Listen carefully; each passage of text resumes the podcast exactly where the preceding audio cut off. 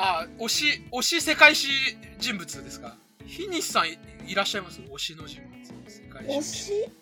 推し？ちょっと待って。あじゃあちょっと吉川さん喋ってる間に考えます。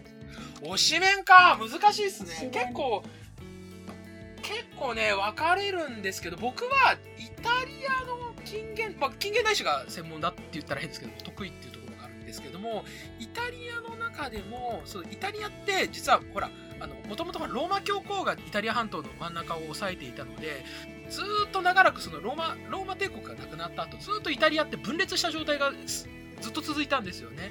でイタリアっていう国ができたのってほんとつい最近で19世紀入ってからなんですよ。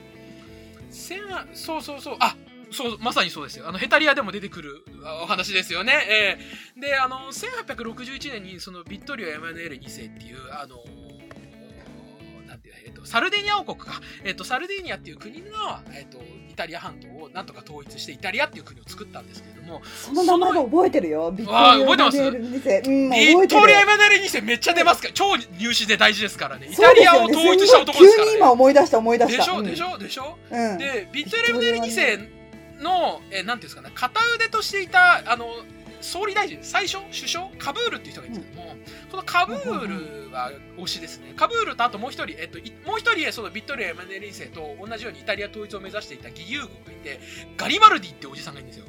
こうガリバルディも激アツですね。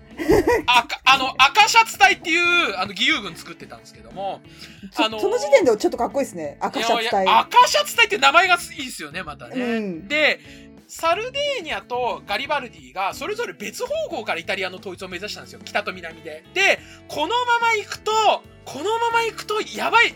なんかイタリアの二大勢力が内戦になんじゃね？どうする？どうする？やばいって言った中でガリバルディが陛下あなたのためにイタリア統一しましたと半分をこの半分あなたに差し上げますって自分の領土をビットーリオ・マネ2世に捧げるんですよ。やばくないっすか？あーつくね？みたいな、やべえ。まあ、ここでもやっぱカップリングはかどるわけですよねやっぱね。いやそりゃそうですよ。ビットーリオ・エマニュエル2世がもうあのー。本当にあのガリバルディってそれこそ本当イタリアの英雄であのカブールと一緒でイタリアの軍艦の名前になるぐらいの英雄なんですよね。そうそうそうそう。ガリバルディえっ、とジュゼッペ・ガリバルディっていう人。うん。うん。そうで えもうこれあれだな私の推しとかじゃなくてちょっと吉川さんの推しをもうちょっと聞いてった方が絶対面白いなこれ。いやいやいやいやいや。ああのじゃあ吉川さんの思う面白い戦い。戦いかいろいろ戦いなんだろうな。戦いか。あでも第二の推しでも全然いいですよ結構でも世界史の中だとね有名な戦いはいっぱいあるけれどもなんだろう。面白い戦いですよね。あそれこそイタリア統一とちょっと時代が近いんですけれども。はい。時代が10年ぐらい後かな。あとイタリア統一の10年後に1871年に、えっと、今度はドイツが国を統一するんですね。うん。でドイツは国の統一ついでにフランスと実は戦争してるんですよ統一ついでついでにまあまやあまあちょっと語弊はあります。ちょっとざっくりすみません。すげえ面倒くさい説明面倒くさくてざっくりまあまあまあそうでししょうね。はい。ええまあでもまあつくそうなんですけども。で当時フランスのリーダーが、えっとナポレオンの甥っ子だったんですよね。ナポレオン3世っていう、うん、で戦った相手があの、まあ、要はガリあの、ね、ビスマルクだとかあの、うん。ビルヘルム1世っていうその要は、えっと、後にドイツ帝国を作るねねまあもう名前だけで強いんですけども、ね、で。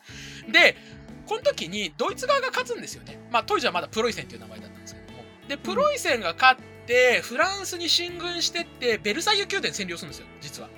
プロイセン軍が。でそこでドイツのその国内にあったいろんな諸侯を集めてお前らを一つにまとめてドイツっていう帝国作るからっつってドイツ帝国の成立を実は宣言するんですね。でドイツ帝国の宣言はフランスで行われてるんですよだからベルサイユ宮殿で。これフランスからしてみればめちゃめちゃ屈辱ですよね。確かに。戦争で負けた国が自分の国まで入ってきて自分の国の独立言ってるんですよ。むちゃくちゃじゃないですかやってること。あやべえ。やばいですよね。で、これに対してフランス側はどうしたかっていうと、もうナポレオン2世いなくなっちゃったから、もうあの、労働者、その一般の市民だけで国作ろうぜって言って、あの、パリコミューンっていうのを作るんですよ。あ覚えてる。なんかパリコミューン、うん。パリコミューン聞いたことあるでしょ、そううん聞いたことある。あの、フランス第三共和制ってやつですね、後にできる。はいはいはいはい。の、その、その、まあ、は、始まりというか、えー、なんていうのかな、あの、プロイセン軍は、この後、また、こっち来るから、もう、ナポレオン3世捕まっちゃって、もう国のリーダーいねえから俺たち頑張ろうぜっつって、まあ、パリコミューンっていうその労働者だけで作った、まあ、どちらかというとさ左派的なね、えっ、と、まあ、左翼的な政府ではあった、労働者の政府だったんですけれども、まあ、彼らがバリケード作って抵抗するわけですよ、プロイセン軍に。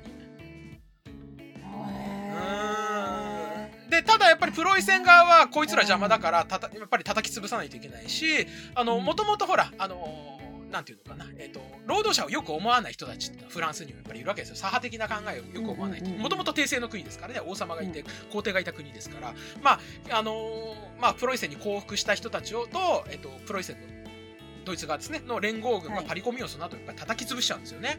うん。で、まあすげえかわいそうだなって話になるんですけれども、その後に実はパリコミューンの時代は良かったよねっていう歌が流行るんですよ。それがさくらんぼの実る頃。っで、これ、紅の豚でジーナが歌ってる曲なんですよ。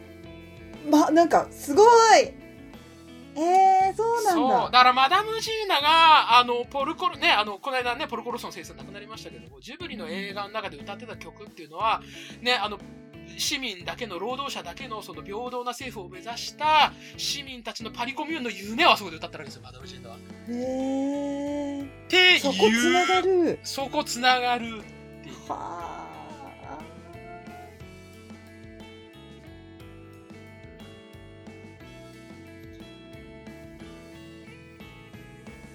ああ、まあ、やっぱもうネタとしてはやっぱ一番ふ深いし面白いところが多いからでしょうね。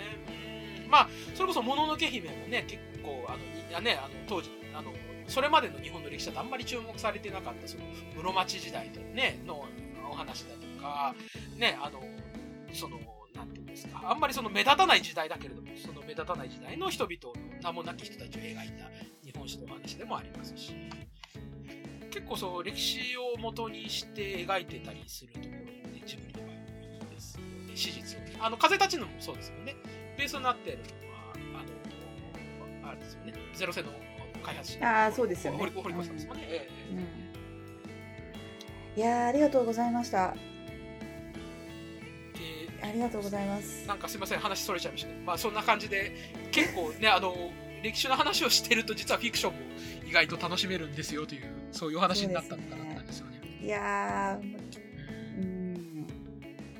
とねなんかちゃんとあれがあるとこうバックグラウンドを知ってるとより面白くなるんだなっていうね。ことをまあそれだけでも楽しいんですけど、知ってるとなお楽しめるっていうところが、まあ歴史の、なんていうんですかね、美味しいところって言ったら変ですけど、楽しいところかなっていう気がしますね。いやいやお腹いっぱい。今日はありがとうございました吉川さん。でもないっす。いやでもー近現代史がお得意とのことだったんでちょっと今度ちょっとその辺もいやー、近現代史は難しいんですよ、これが。そうなの。そうなんだ。近現代史はね、やっぱりちょっと難しい。です。なぜかっていうと、やっぱりあの政治思想が入ってくるところが大きいのなるで、ほど。そう、なので、うん。あのーそこが入ってきちゃうと、まあ、結構ね、うん。好き嫌いが分かれてしまうところがある、ね。パリコミも多分そうなんですよね。好き嫌い分かれるところではあるので、だえーまあ、なかなか難しいところではありますね。なので結構、あの、本当に思想が介在しないところ、本当に古代の話とか、それこそあの、ローマのテ,、ね、ベルあのテルマイロマイの話とか、そっちの方が多分、ああとはルネサンスの話とかの方が多分、間口は広く取れるんじゃないー今ね私思い出したフェリペ2世の頃好き。フランスですか？うん。とかあのすあれ？これ？フェリペ2世ってさあれだよね。スペイン。あ、スペインか。はいはいはい。うんフィリップじゃなくてフェリペン。フェリペのはいはいはいはいそうそうそうスペインを太陽の沈まぬ王国にした人っていうぐらいしか私も覚えてないんですけど、えっ、と、ハプスブルクスペイン王国かな。まだ、あの、ハプスブルク家がスペインをと持っていた時代。ああそうあー、うんぐうんうんうんあの、あれですよね。あの、スペイン絶対王政。あそうですスペイン絶対要請で覚えてるんですよすよね私多分うんで、あれですよね。す一応、そのスペインの最盛期かな。最盛期、あの、うん無敵艦隊フェリピン2世ですよね、確かね。あのエリザベス一世とイギリスで戦ってあの海で戦って負けちゃった。あそうそうそうそうそうそうそうそう最盛期がフェリピン2世だったんですよね。うん。